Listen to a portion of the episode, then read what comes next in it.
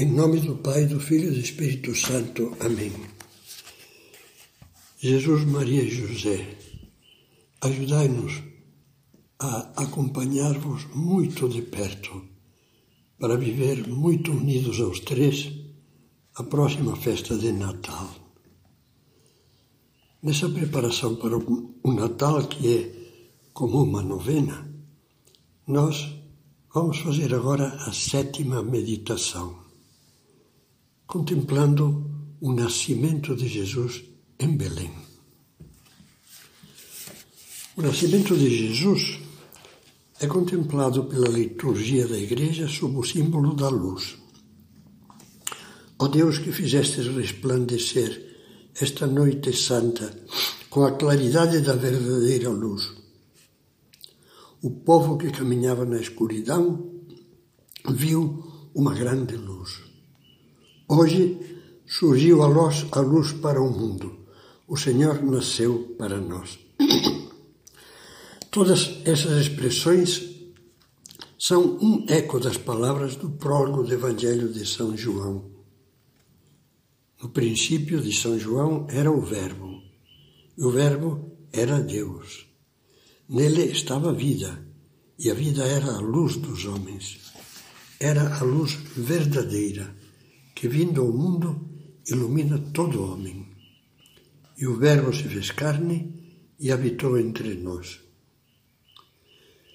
Nesta meditação, vamos procurar ser mais contemplativos. Vamos voltar os olhos e o coração para Jesus menino, fazendo com que entre em jogo a nossa imaginação e que então vejamos como se o estivéssemos presenciando. O menino repousando sobre as palhas do presépio, envolto nos paninhos que a mãe lhe preparou, lhe preparou. De modo a sentirmos assim o impulso de lhe agradecer a sua entrega por nós homens e para a nossa salvação e de adorá-lo, meu Senhor e meu Deus. O menino que vemos deitado na manjedoura é Deus feito homem. É o Redentor que vem para nos salvar. Tanto amou Deus ao mundo, diz o Evangelho após a conversa de Jesus com Nicodemos, no capítulo 3 de São João. Tanto amou Deus o mundo que lhe deu o seu Filho único, pois Deus não enviou o Filho ao mundo para condená-lo, mas para que o mundo seja salvo por ele. Este é o coração da nossa fé. O menino nos dá a certeza de que Deus, que é amor, nos ama com loucura.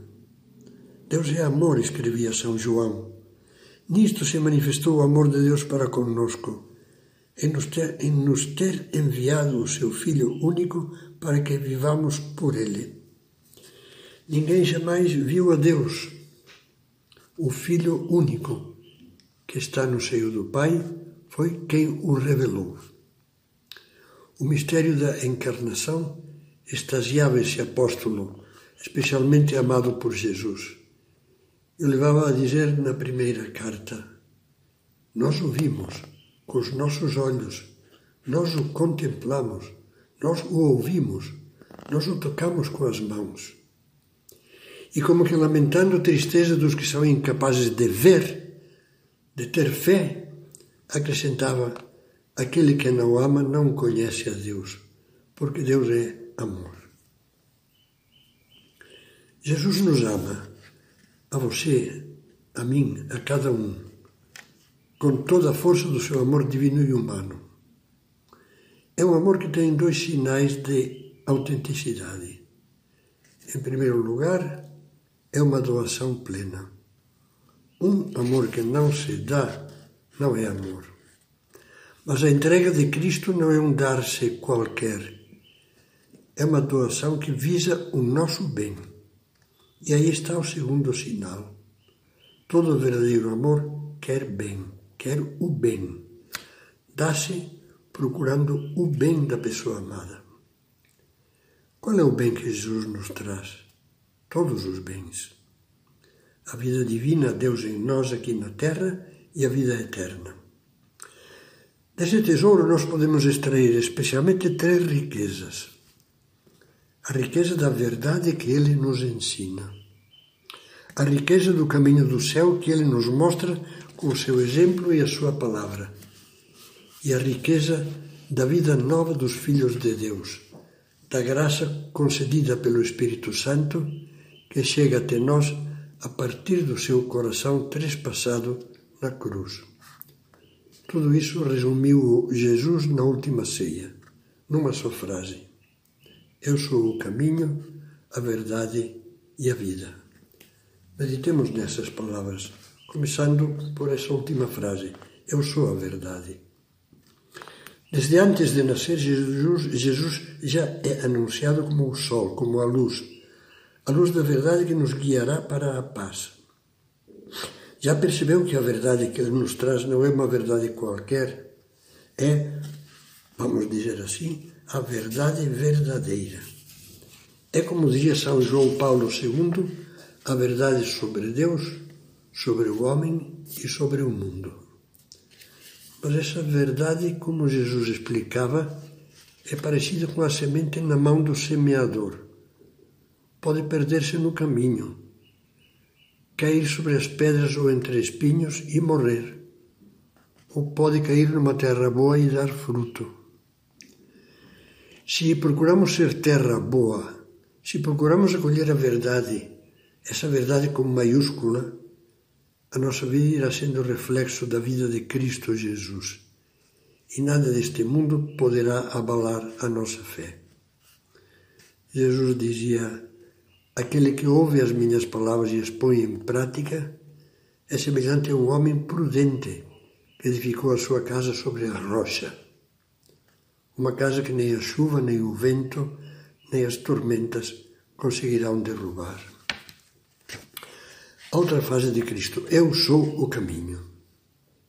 Olhe para Jesus, menino. Descobrirá que toda a vida dele, desde que nasceu até que subiu ao Pai, é uma irradiação de exemplo. É a sinalização luminosa do caminho que leva para Deus. É lógico que Cristo nos diga: segue-me, porque nos quer bem. Ele nos compara às ovelhas que ele, o bom pastor, conduz com segurança entre brumas, penhascos e perigos até o lugar do repouso. Ele é o bom pastor que anda na frente marcando o rumo com as suas pegadas, com o seu exemplo. Se nos acostumamos a ler e meditar todos os dias o Evangelho, para conhecer cada vez mais a fundo a vida e o exemplo de Cristo, entenderemos e praticaremos o que dizia São Paulo. Progredi no amor, escreve aos Efésios. Progredi no amor segundo o exemplo de Cristo que nos amou e por nós se entregou como oferenda e sacrifício de suave odor. O amor cristão não é fumaça nem perfumaria. Não é uma teoria, não é uma paixão que arde e se evapora.